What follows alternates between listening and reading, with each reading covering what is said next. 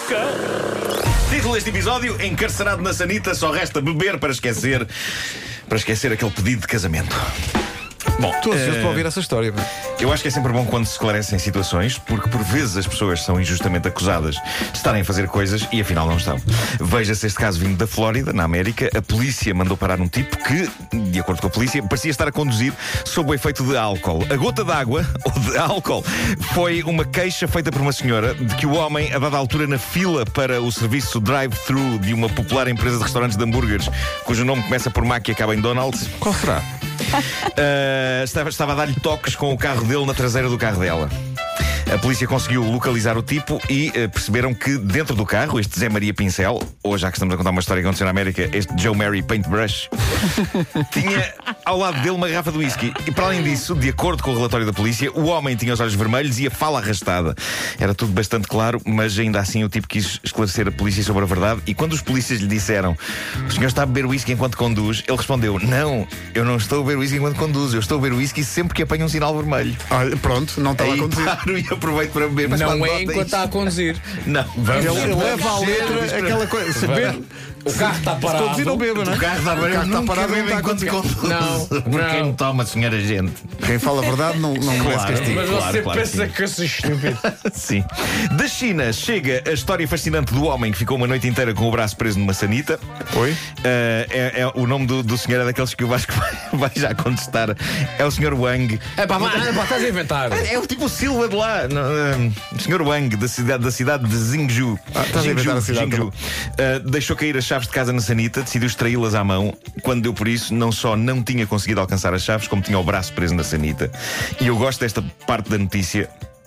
Diz assim: segundo relatos dos vizinhos, o homem gritou por ajuda, mas só passadas 6 horas é que a polícia e os bombeiros foram chamados ao local. Ele teve Ah, mas que seis vizinho- horas daquilo? Que vizinhos são estes? É que os vizinhos fizeram este depoimento. É, ele estava a gritar por ajuda há 6 horas. O homem está 6 horas aos gritos a pedir ajuda e são estes mesmos vizinhos que dizem à imprensa ele de facto esteve 6 horas aos gritos. Este senhor não deve ser um bom vizinho. Deve ter os dedos todos engelhados. A sanita teve de ser destruída e conseguiram assim desencarcerar o braço do senhor. O parágrafo final desta notícia é fascinante. Diz: É habitual na China os bombeiros serem chamados para ajudar quem fica com o braço ou a perna preso nas sanitas. É habitual. A perna. Espera aí. Devem ser as pessoas que deixam cair coisas e pensam: epá, eu não meto ali a mão e o braço, não vou tentar sacar as chaves com o pé. Encartelhando os dedos Eu dos pés. nunca ficaria, e vocês sabem, eu nunca ficaria com a perna presa numa sanita. Gêmeos de- demasiado Não cabem, não desenvolvidos. passam. Exato, exato. Não cabe. Bom, uh, pedidos de casamento é giro quando são originais, mas pode ser também aflitivo. Esta senhora quis sobrepor, quanto a mim, duas originalidades, quando deveria ter optado apenas por uma originalidade. Eu fiquei curioso quando me cruzei com a notícia num site de um popular matutino. Uh, dizia assim: o, o título dizia uh, o seguinte, e passo a citar: Pedido de casamento com ovo Kinder acaba com anel entalado em sítio inesperado. Oi? Conta. E depois vem o subtítulo da notícia. Diz: Noiva teve de ir ao hospital para conseguir retirar o objeto. Curiosidade espicaçada, sem dúvida. Quis saber o que se passou e então o que se passou é isto.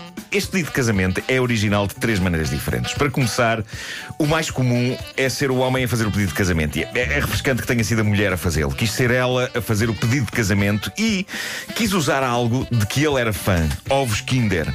É provável que o facto de ele ser um homem adulto, fã de ovos Kinder, possa estar relacionado com o facto de ter sido ela a tomar a iniciativa de pedi-lo a ele em casamento. Eu tenho uma cave cheia de brinquedos, não tenho qualquer autoridade para acusar outras pessoas de serem infantis, mas eh, enfim. Bom, ele era fã de, de ovos Kinder e ela queria casar com ele, então o que, o que se passou foi que ela decidiu pegar num ovo de plástico, daqueles que vêm dentro do ovo de chocolate, não é? Meteu lá dentro o anel.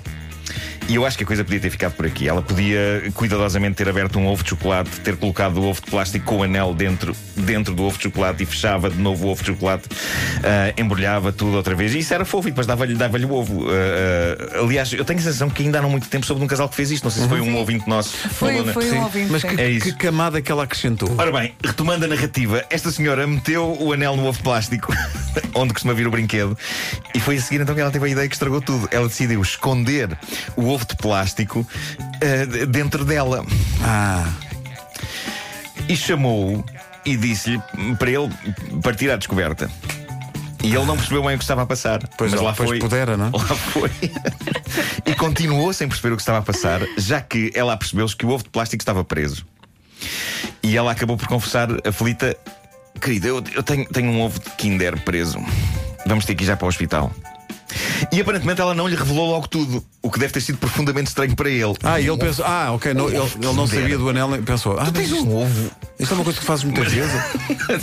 Pronto, uh, primeiro há que resolver a urgência. Pronto, lá foram os dois para o hospital mais próximo. E foi no hospital mais próximo que os médicos conseguiram que a senhora desse à luz uh, um ovo amarelo de plástico.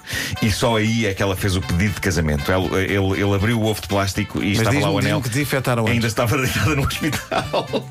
Que romântico! Uau! E, e foi aí que, eh, ainda na, na Marquesa, não é? Ela lhe perguntou: Queres casar comigo? É, Eu sou um romântico e acho isto lindíssimo, mesmo não tendo corrido exatamente da maneira como estava planeado. Mas eu gosto de pensar que foi uma cena oficial e cavalheiro, que os médicos ainda estavam todos no quarto e que quando finalmente ele abriu o ovo de plástico e tirou de lá o anel, todos bateram palmas. não é?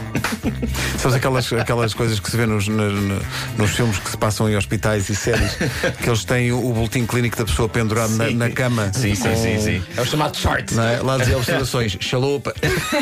Sim. Cuidado É com uma- esta senhora, que ela não joga com o baralho todo. Mas vai ser uma história de amor inesquecível. Imagina daqui a uns anos eles a contarem aos netos. Sabes como é que a avó pediu o avô em casamento? Eu acho que eles não vão contar não, isso aos não, netos. eles têm vergonha. Só, só se os Ora netos bem, havia um enverdarem. ovo. Havia um- no nosso tempo havia uns Havia uns ovos Kinder, era bem giro. brinquedo. Só depois, realmente sentei-me em cima dele. Realmente a avó. A E avó teve uma depois ideia veio- estúpida. E depois veio o coelhinho.